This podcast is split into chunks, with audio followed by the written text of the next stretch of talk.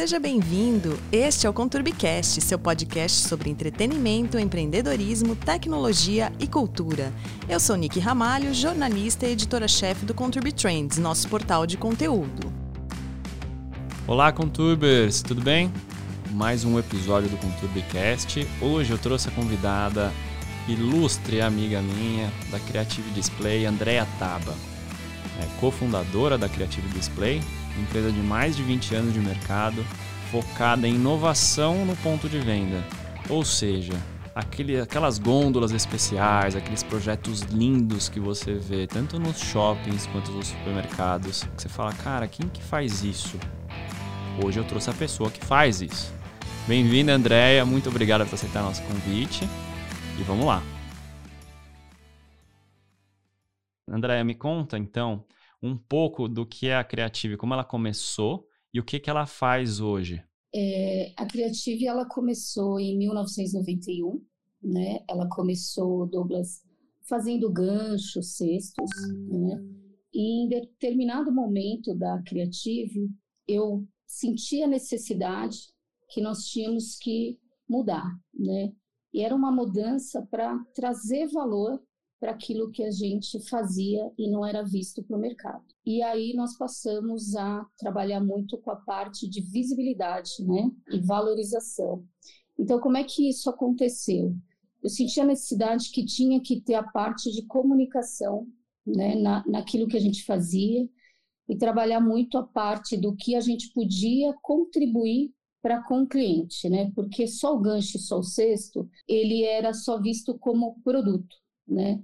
E não era não era visto pelo cliente, né? Então a gente passou a trabalhar muito com foi quando deu a virada de chave aí para a área de expositores, né? Para a área de display e, e o display ele faz muito sentido para o cliente quando vai para o ponto de venda, porque através dele a gente transforma, né?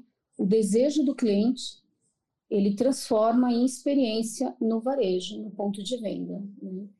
Então, é isso que, que no andar a gente percebeu a necessidade de estar tá se transformando, né? transformando o negócio criativo. Ótimo, ótimo. Vamos falar então de liderança participativa hoje e a cultura dessa nova economia, né? A Creative é, é uma empresa a gente pode falar de marketing de ponto de venda. Então, vocês produzem displays especiais para empresas como a Unilever, a, quem mais? Colgate, L'Oreal, L'Oreal. Tem diversos clientes gigantes no mercado que estão na ponta da gôndola ou tem lojas especiais, né? Você falou que tem o case da Centauro, que vocês montam a loja também. É, então, eu vejo que vocês têm os produtos de muita qualidade. Como que você, no dia a dia é, monta uma equipe para entregar produto desse jeito? Como que funcionam as lideranças aí dentro e como você implementa a cultura aí para vocês? Bom, vamos lá. Então, hoje só para contextualizar, a Creative hoje tem duas unidades de negócio. A unidade de negócio onde nós atendemos o trade e o trade marketing na parte de expositores, né?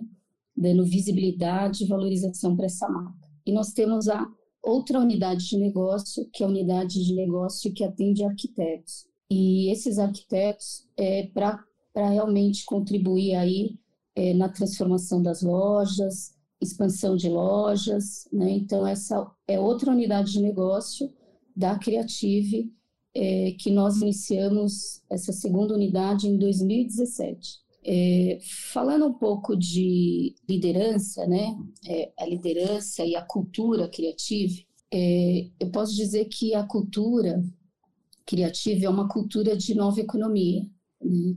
É uma filosofia totalmente diferente, onde a gente entende que negócio são pessoas, né? e a gente entende que empresa, negócio e trabalho, ela vem para contribuir né, e unir as pessoas para a gente poder construir esse mundo melhor. Então, é uma forma diferente que a gente enxerga. A nova economia para nós é o desenvolvimento humano, por isso que a gente fala muito da liderança participativa. Aqui dentro a gente desenvolve muito né, a liderança, então esse desenvolvimento humano vai impulsionar o desenvolvimento econômico, que vai impulsionar o desenvolvimento humano. A gente passa das transações a relações, né? Então, hoje, nós não, não conseguimos enxergar o que a gente faz como transação, mas sim como uma relação de confiança para com os nossos parceiros, né, para com nossos colaboradores, nossos clientes, nossos fornecedores, para com a comunidade. Então, o cliente e as pessoas, elas passam a enxergar essa relação de formas diferentes. Perfeito. É... E aí é aquilo que a gente fala, né? Uhum. É, não é uma transação que a gente fala de CNPJ para CNPJ, mas é uma relação de gente com gente, né?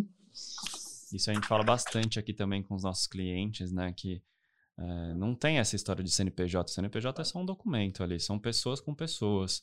É, e tem essa relação CNPJ muito com B2B, né? Quando você fala de uma empresa vendendo para outra empresa, né? A gente acaba esquecendo que, mesmo uma empresa vendendo para outra empresa que não seja o consumidor direto, a gente tem que ter esse cuidado de cuidar da pessoa. Então, o cara de compras que está ali, ou o cara do marketing que está comprando o seu serviço ou o seu produto, ele é um ser humano também. Você tem que se relacionar bem com ele. Como vocês fazem o relacionamento? Agora, vou, indo um pouco para a parte de contato com o cliente, né? Eu vejo que a, a, liderança tem muito disso de contato com o cliente, né? A maior parte do, das empresas, a, gente, a liderança tem muito contato com o, o consumidor final. E o consumidor final, no caso de vocês, seja o cara de trade o cara do trade marketing que compra, ou o departamento de compras. Como que vocês treinam esses profissionais? Como que é o relacionamento com os clientes? Bom, primeiro eu vou falar um pouquinho das ações que a gente tomou aqui, né, para essa nova cultura, né? Para poder falar que para nós é, lucro é igual cliente fidelizado e colaborador comprometido.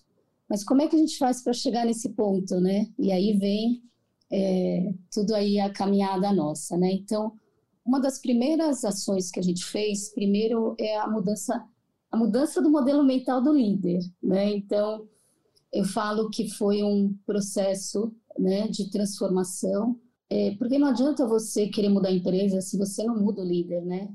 O líder, ele primeiro ele precisa aceitar a mudança. Então, essa mudança, sim, eu passei por ela, né, e pude entender, e aquilo que a gente fala, quando muda o nosso olhar, tudo em volta muda, né? Então, o primeiro passo foi a mudança do eu, do modelo mental. O segundo passo que eu posso dizer dessa liderança, né, comprometida e equipe comprometida, é o modelo de gestão participativa. O que é esse modelo de gestão participativa, né?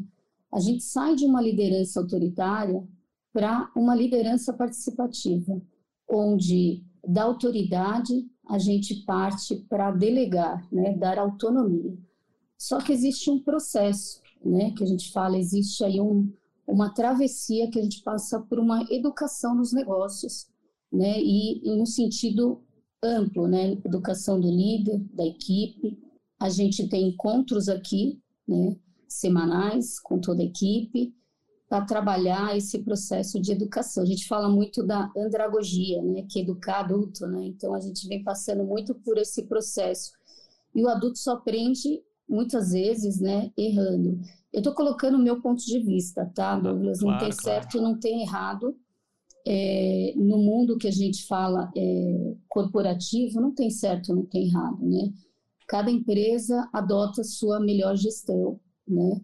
Adequa também, né? Porque pode ser que dê certo para algumas empresas e não dê para suas, porque a gente entende que, como eu disse para você, empresas são pessoas e esse é o diferencial hoje da Criative. São essas pessoas que fazem a diferença aqui, né? Então a gente vem trabalhando muito essa gestão participativa, a gente vem trabalhando muito a equipe, né, colaborativa, desenvolvendo aí um novo olhar para os negócios, e a gente fala assim de hoje toda equipe, né, ela atende o cliente. Por que, que eu falo toda equipe atende o cliente? Porque essa proximidade que a gente tem, né, de toda a equipe mesmo, as 250 é, pessoas, né, e são 250 famílias, todas elas passam a entender que não é só o trabalho é uma tarefa, não é só um pedido, né? Elas passam a participar né, do propósito daquele projeto, elas participam desse projeto, elas são solicitadas, a gente trabalha muito a escutativa da equipe, é, a gente trabalha muito a autonomia da equipe, né?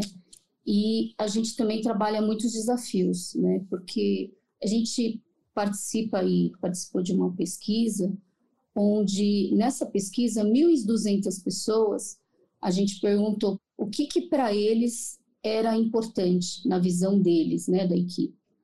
Então, para eles a importância é ter autonomia, é, assumir desafios e aprender.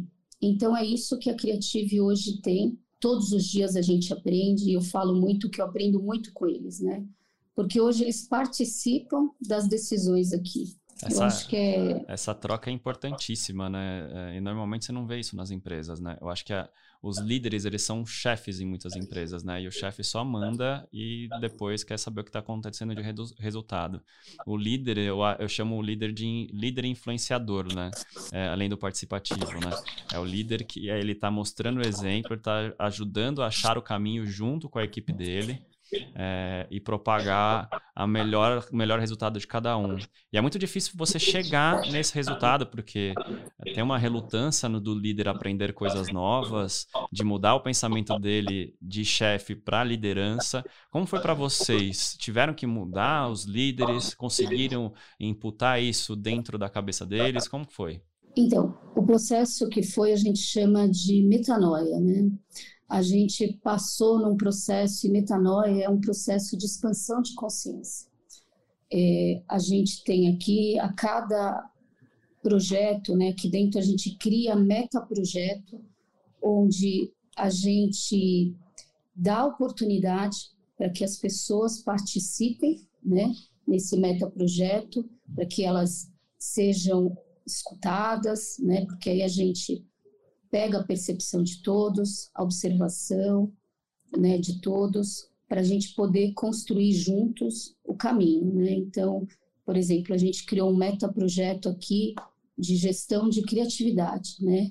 É, nesse metaprojeto de gestão de criatividade, fica aberto né, para qualquer área aqui participar na gestão de, de criatividade, para contribuir né, com o que ele pode contribuir na sua competência. Então, vem um, uma área de engenharia participar, uma área de criação, vem uma pessoa do financeiro, vem uma pessoa da produção, né? E a gente, nesse metaprojeto de gestão de criatividade, e nesses metaprojetos que a gente desenvolve aqui, você dá oportunidade para desenvolver essa liderança. Então, eu falo assim hoje que todos têm essa oportunidade de ser líder em algum metaprojeto aqui, e participar e desenvolver a competência e o potencial de cada um, porque a gente entende que é na vocação, né, que a gente tem a maior riqueza. Por que, que eu falo isso na vocação de ter a maior riqueza? Porque quando a gente faz aquilo que a gente ama, né, eu falo que é, não tem o que dar errado, né? Eu enxergo muito assim que eu aprendi a, a entender que trabalho não é tarefa, e trabalho, eu falo que é propósito, né? Então, o trabalho ele me permite ser quem eu vim para ser, né?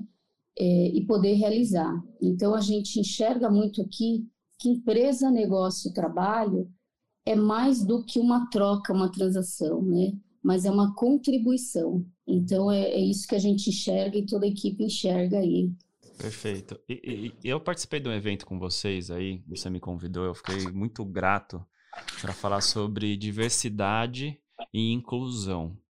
É, me conta um pouquinho como vocês fazem esses eventos. Eu sei que agora, nesse momento de pandemia, vocês estão conseguindo fazer online, mas me fala de onde surgiu essa ideia de inclusão é, e diversidade é, num campo que as pessoas ficam meio excluídas às vezes, né? Não tem noção de como que é. Porque o seu dia a dia, para quem está ouvindo aqui, é, é, um, é chão de fábrica, né? A empresa ela tem marcenaria, ela tem serralheria, trabalha com acrílico, né? É, como que você consegue trazer essas pessoas com deficiência, por exemplo, para o ambiente? Como que foi esse processo para vocês? Então, Douglas, há um ano, né, eu conheci um parceiro, o Telo, da Consolidar, onde ele promove essa mudança no olhar, né?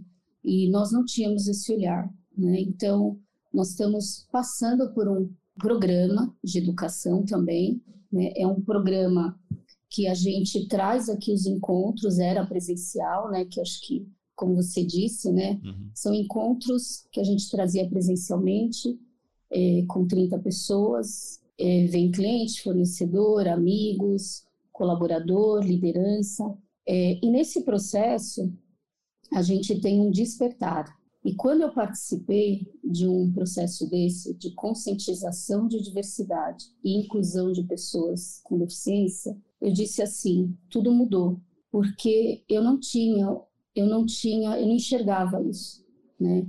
E a gente passa a enxergar o quanto de potencial tem essas pessoas, porque você passa a não olhar a deficiência, mas você passa a olhar o potencial dessas pessoas.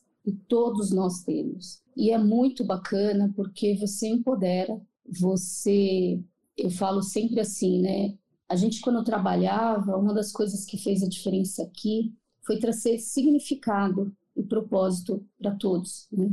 Trazer significado e propósito pessoal e entrelaçar com o propósito da criativa. E, e um, um desses encontros da conscientização ocorreu esse despertar. Então, nós temos aqui um grupo chamado Chamamento. Até vou indicar um livro depois no final para vocês, né? Do Roberto, que é o Chamamento, a gente poder viver a ordem natural. Uhum. É, o livro chama Chamamentos, a ordem natural na vida, nos negócios e no trabalho. Então, hoje nós temos uma líder, e essa líder, ela leva encontros mensais aqui com a equipe também, propositando vidas. Porque muitas pessoas a gente percebeu aqui, quando você falou, né? É, aqui é um mix, né? Nós temos a metalúrgica, uhum. a marcenaria, a parte de acrílico, impressão, a área administrativa, comercial, mas a gente não enxerga assim, por departamentos, né? A gente enxerga isso como um sistema todo entrelaçado, né? A gente fala muito do, de uma estrutura sistêmica, né? Então a gente enxerga o todo. Então a gente hoje conecta todo o time, né? Através dos nossos encontros de chamamento, propositando a vida deles, dando significado para a vida deles, eles levando isso para as famílias deles. E é isso que a gente começa a trabalhar primeiro as pessoas, né? Então, é, nesse processo, a gente começou a trabalhar as pessoas no, na conscientização delas, para depois trazer né, as pessoas aqui para elas não serem vistas, né? E elas percebem quando elas são vistas de forma diferente. Então, acho que o primeiro processo é conscientizar, para depois incorporar, né? Então, acho que é isso. Perfeito. E a nossa vida hoje tem muito mais significado aqui, não só da Andréia, como de toda a equipe aqui, né? É, eu acho que quem, é aquilo que eu falo, né? Cada vez que a gente é, vive isso, eu falo que eu saio assim com uma energia, né? Que quem ganha somos nós, né? Porque cada encontro que eu participo, eu falo assim que é um presente, né? Um presente para a gente, assim, como líder, e isso nos motiva, sabe? E inspira, principalmente inspira, né? Porque tem dia que você acorda meio assim, dizer, né? Eu, eu, eu, na verdade, eu acordo todo dia muito motivada, né? É, mas tem dia que às vezes acontece alguma coisa, né? E você fica desanimada, e quando você vê um encontro desse aqui, né? Você se sente até mal, né? E esses encontros inspiram a gente, né? A estar todos os dias aqui, a assumir desafios, né? E a gente está vivendo um grande desafio aí, né? Não, sem dúvida. Com a pandemia tá cada vez mais difícil os desafios também, né? É, agora falando de inovação e desafio, né? Falar um pouco do, do seu mercado.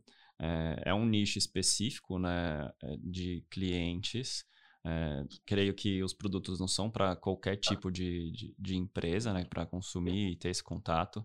Com a pandemia, creio que deve ter tido um impacto muito grande na, no budget das empresas e isso, consequentemente, deve ter ido para vocês.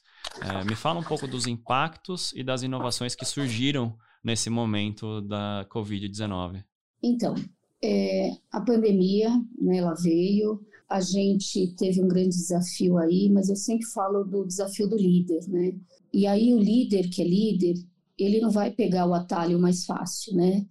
E nós aqui nos reunimos, né, em consenso novamente com toda a liderança, nós decidimos pegar é, o caminho da expansão, né? Então, a pandemia está lá fora, é, nós estamos passando por ela, é, realmente a gente teve que tomar algumas medidas, né? Primeiro, algumas medidas assim de afastar pessoas de risco, né? Então, nós afastamos na primeira semana 20 pessoas que eram de risco, é, enxergamos o, o, nosso dia a dia, né? Que eu falo que é o, o líder gerente ali, enxergar os recursos, os orçamentos, né?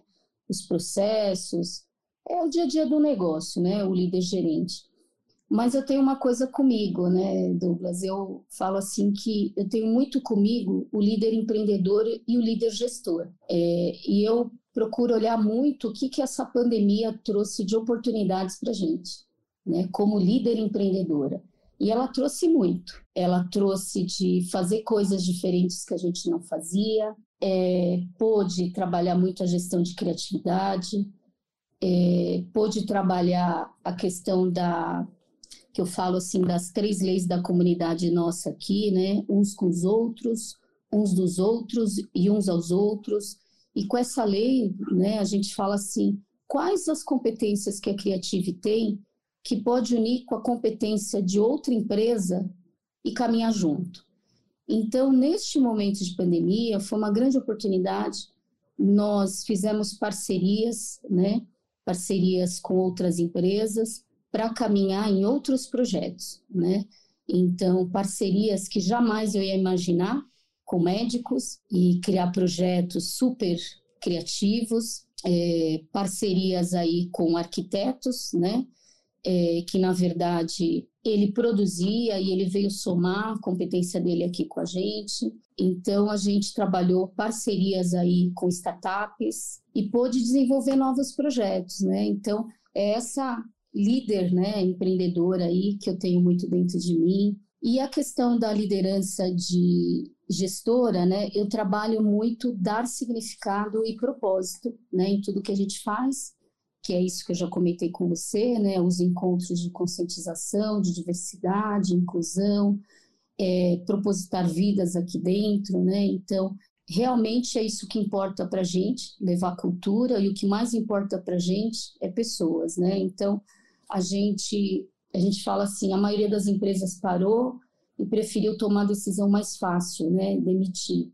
Nós não, a gente acabou procurando é, o caminho da expansão. Então, nós estamos trabalhando, nós não paramos nenhum dia, é, não é falta de respeito, muito pelo contrário, é comprometimento com as famílias que estão aqui, é, nós demos todas as condições, né? Então você entra aqui hoje na Creative, é medido temperatura, nós distribuímos álcool para a equipe, né? Para a equipe toda, nós distribuímos álcool, nós distribuímos máscaras de tecido para a equipe toda, o escudo facial. Então, assim, qualquer sala que você andar aqui tem álcool. Então, eu falo que o nosso perfume mudou de nome, né? É, virou álcool. Claro que é uma situação de muito desafio, né? Porque é, a pandemia, você, é aquilo que eles falam, né? É invisível. Você não tem controle disso. O que você pode, nós criamos aqui soluções para a gente trabalhar nas nossas mesas. Tem divisórias, soluções, escudos protetores nas nossas mesas. Os nossos refeitórios foram diminuídos pela metade nós colocamos, né, como nós somos especialistas em soluções, né? Uhum. Então é aquilo que eu falo aqui. A frase aqui não é assim, né? Casa de ferreiro, espeto de pau. Aqui não funciona assim, não. Eu acho que o primeiro ponto é assim: tem que funcionar aqui.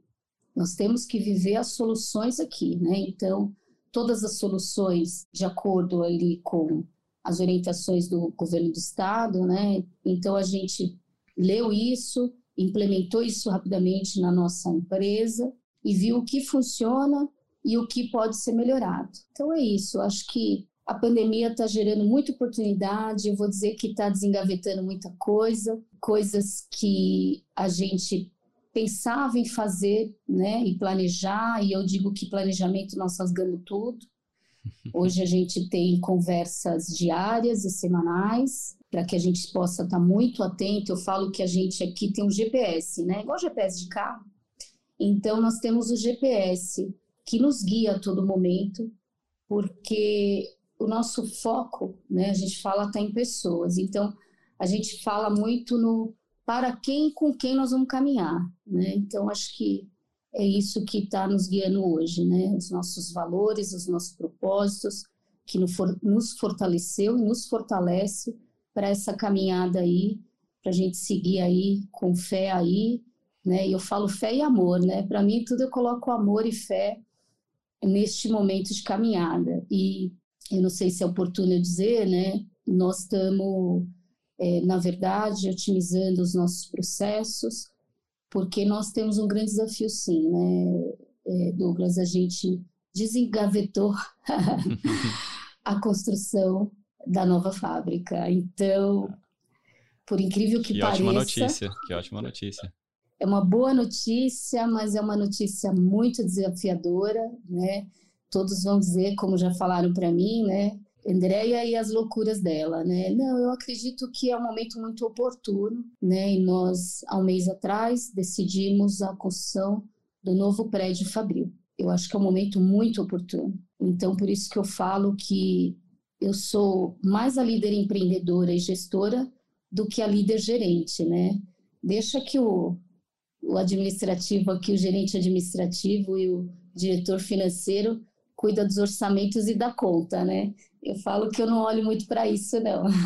É ótimo. E falando de, você falou de inspirações, né?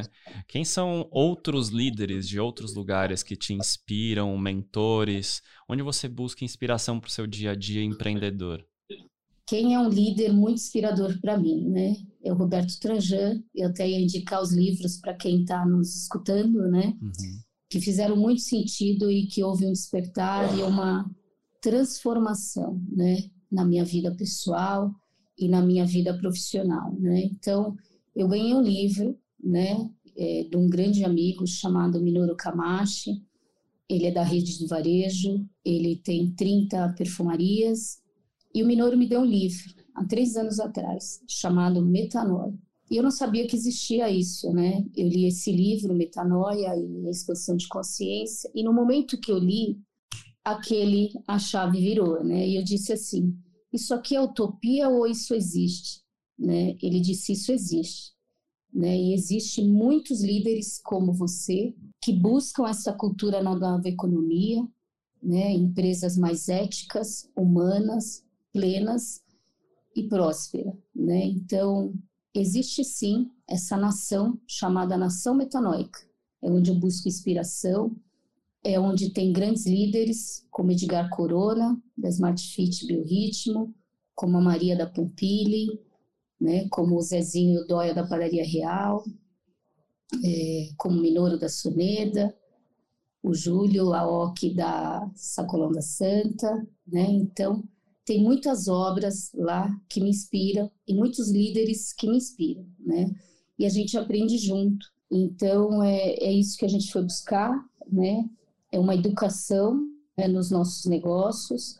Uhum. Então, a metanoia, ela trouxe essa expansão de consciência, essa, ela trouxe a ruptura, né? Eu falo que ruptura é desapego, né? É desconstrução para uma nova construção, uma mudança no olhar, né?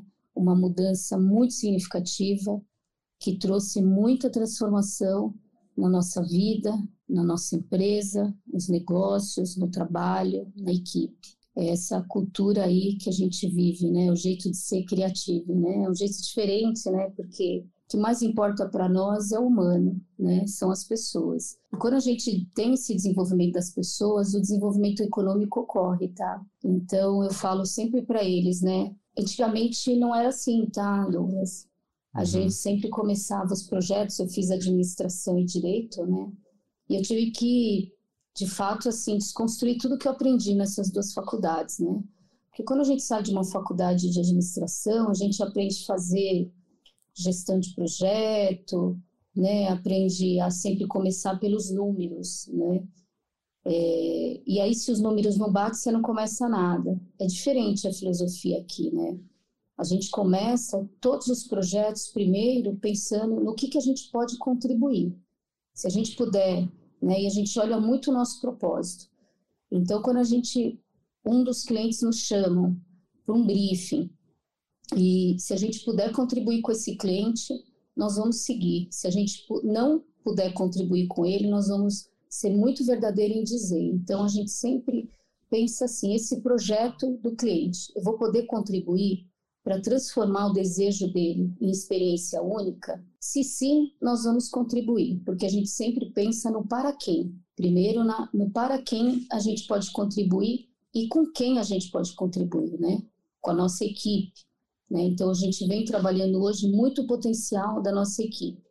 A gente vem trabalhando os nossos diferenciais, né? que é trabalhar hoje, olhar a questão da competência da equipe, trabalhar projetos mais sustentáveis, trabalhar tecnologia, inovação.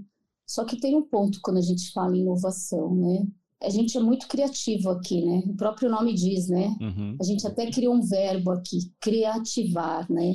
A gente é muito criativo e a gente fala assim que criatividade é você ter boas ideias, né? Mas inovação é como fazer, né?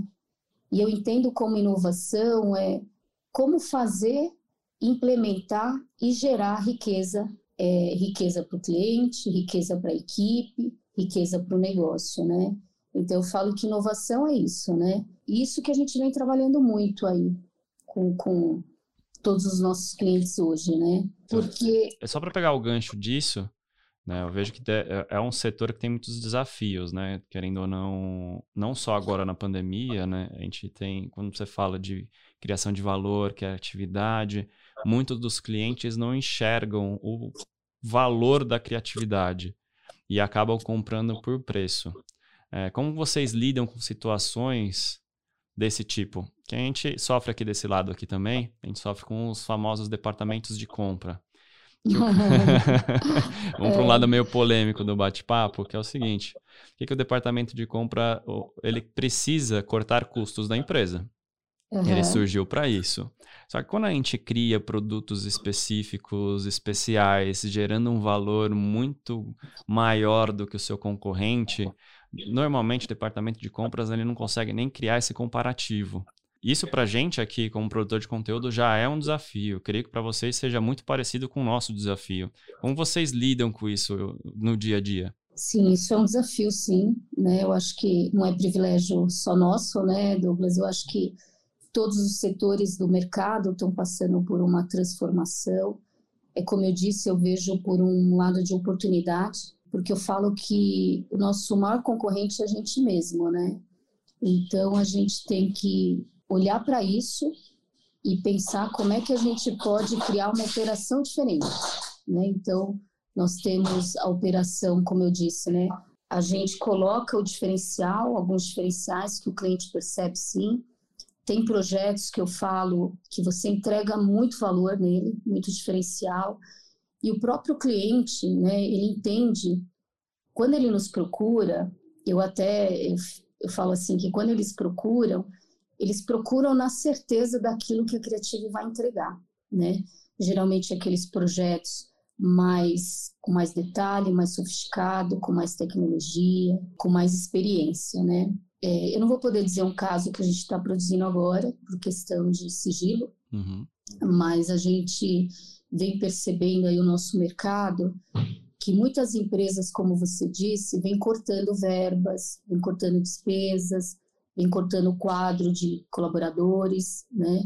E algumas empresas que a gente trabalha, né, vem cortando promotores de venda. E as nossas peças, né, traz muita visibilidade e valorização dessa marca no varejo. Então, tem companhias que estão tá trabalhando uma estratégia diferente, né? Ela está indo e trabalhando projetos que geram experiência para trazer experiência e o consumidor de volta para a loja física né? E ela vem investindo nessa experiência em tecnologia, porque ela não tem mais esse promotor no ponto de venda. E aí a gente fala, né, que o display ele está sendo um vendedor, né? O vendedor, vamos dizer, né, com baixo custo na operação para este cliente. Então, tem empresas sim que tomam essa estratégia, mas tem empresas que vai para o caminho realmente de eu preciso dessa peça, mas eu preciso preço. E aí o que ela mais prioriza é preço. Nós também temos uma operação aqui dentro que trabalha mais volume e preço. Então a gente fala que nós temos o cliente foco, né? O cliente foco é, que está na zona do lucro e o cliente foco que a lucratividade é baixa, né? E aí a gente trabalha muito volume, muito modelo de operação é, para entregar esse preço também, né? Então a gente vem trabalhando aí essas, é, é, essas, esses dois modelos de operação, tá? Porque eu acho que no momento agora você não tem como, como que eu posso dizer, né? descartar né? um ou outro, né? Não, tem que trabalhar com produto não, premium que... e tem que trabalhar também com varejão ali, né? Que você tem que fazer volume para ganhar no volume, né? Você tem os projetos especiais e tem os projetos comuns, né? Que você acaba batendo é, no, no, mercado comum. Eu vou nem dizer assim, é os projetos especiais e os grandes volumes, né? volumes né? Porque é. o projeto especial, ele é de baixa tiragem e de muito detalhe e de muita entrega de experiência, né? Uhum. E eu tenho aqueles de grandes volumes, né? Que são mais os... São mais simplificados, né? Mas que entrega valor também para o mercado, ele atende à intenção do cliente, que é a exposição, né? Que é é você poder impulsionar as vendas no varejo, é você ter uma melhor exposição. Então, ele atende, né? A gente trabalha muito a intenção do cliente, né? Então, eu, eu não vejo como um diferencial assim. É, a gente sempre começa aquilo que eu te falei do projeto pela intenção do cliente, né? Qual a intenção do cliente? Otimizar isso? É, é preço? Ou é levar valor? Né? Então, a gente trabalha muito em cima da intenção do cliente. Esse é o caminho correto que eu vejo hoje de todas as empresas que estão dando certo, elas dão mais voz para o consumidor do que para as vontades internas.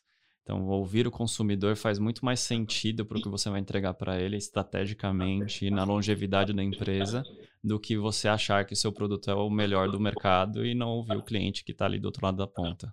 A gente trabalha muito né, esse olhar, né? O nosso foco ele é totalmente para o cliente, né? Totalmente para o mercado, a escutativa, né? É, e aí eu aquilo que eu sempre falo, né? Nosso foco para 2020 trabalhar muito essas pessoas, né? Que desejam visibilidade e valorização da marca no varejo, com excelência e amor, gerando experiência única, né? Então a gente trabalha muito esse foco Aí você vai dizer, poxa, mas tem algum cliente que não seja do foco e você atende? Eu vou dizer, tem, né, esse uhum. cliente. E por incrível que ele pareça, ele está aqui 20 anos com a gente.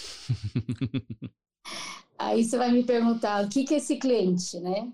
Esse cliente a gente tem aqui e nós atendemos ele há 20 anos. Ele, nós fazemos todas as grades de proteção, né, desse cliente.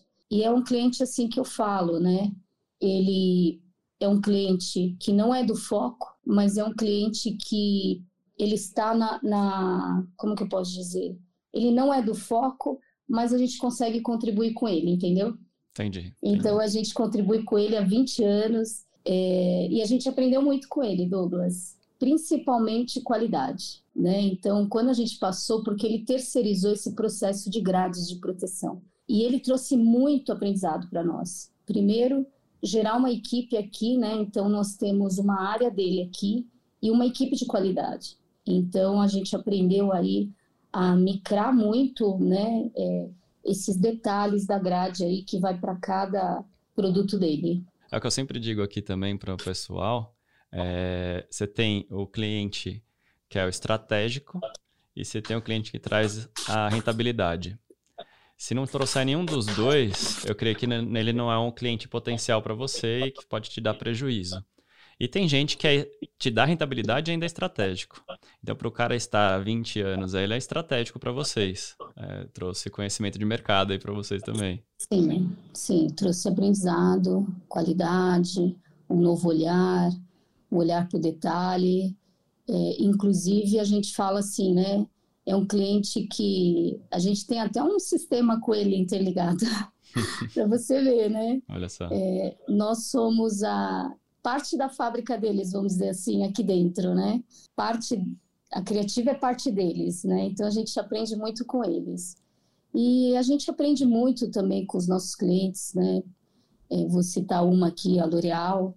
Nós aprendemos muito com eles a questão da sustentabilidade, né? A, a gente a questão da inclusão, da diversidade. Então, a gente aprende muito com os clientes, por isso que a gente trabalha muito a escutativa com eles. Né? Você vê que, que bom que esse processo nosso de conscientização de diversidade, quando a gente passou a trazer o cliente, fez sentido para o cliente, e a gente fala que é, isso é cultura, né?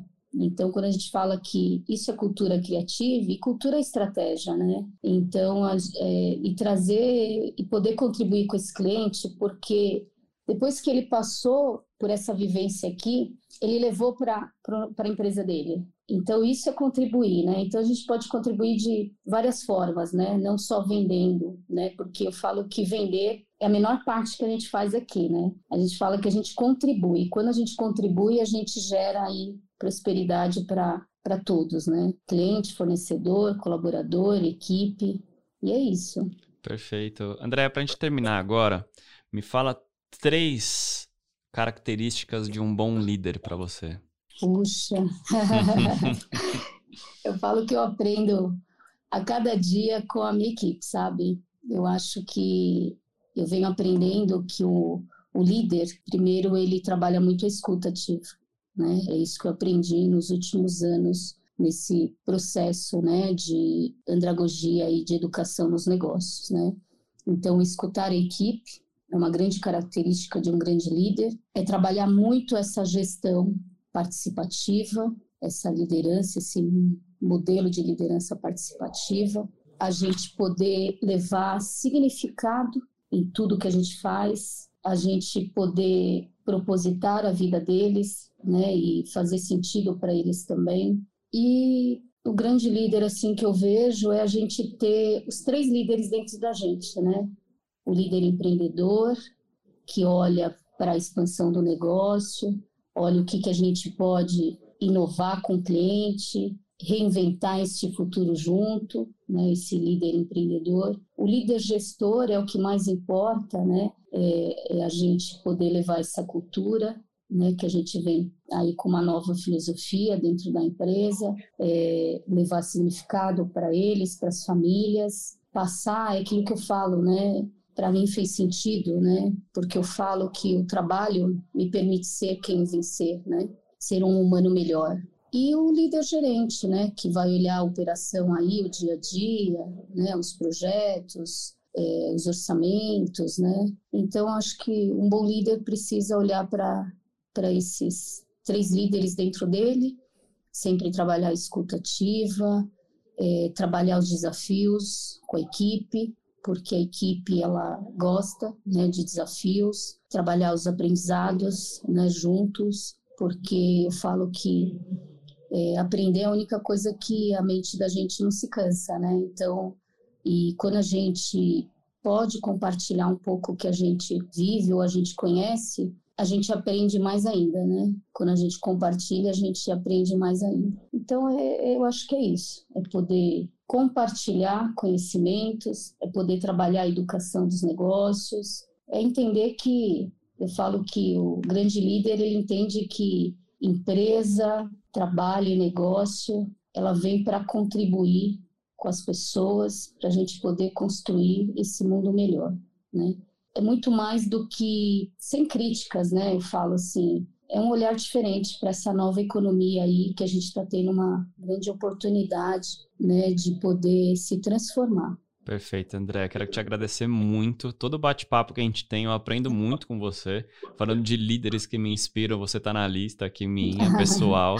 É, muito obrigado mesmo por essa troca, esse bate-papo. Acho que a gente trouxe muito valor para as pessoas que estão ouvindo aqui o nosso podcast. Vou deixar os links dos livros que você indicou aqui para o pessoal acompanhar na descrição do podcast agradecer mais uma vez pela sua presença aqui, pelo trabalho todo que você faz para a comunidade, para o empresariado todo no Brasil. Acho que é um grande diferencial, assim, o jeito que vocês se comportam, o jeito que vocês implementam a cultura. É, gosto muito desses bate-papos que a gente tem aqui, que eu aprendo realmente de como ser um líder melhor aqui desse lado também. É, muito obrigado mesmo, viu, Andréia? Eu que agradeço, Douglas, por esse convite para mim é uma honra, né? Eu falo que o que a gente puder, né, transformar a vida do outro, que a gente puder contribuir, né, e poder propositar vidas, é isso que eu falo que sou. Né? Então, muito obrigada e espero ter contribuído no dia de hoje. Gostou do nosso bate-papo? Então ouça esse e outros episódios no Spotify, na Apple Podcasts, no Deezer, no SoundCloud, no Stitcher ou em outra plataforma de sua preferência. Inscreva-se lá e deixe seus comentários, pois acreditamos que essa conexão vai fazer do ConturbiCast seu companheiro diário inseparável. E aproveite para seguir a gente no Instagram, arroba conturbe__.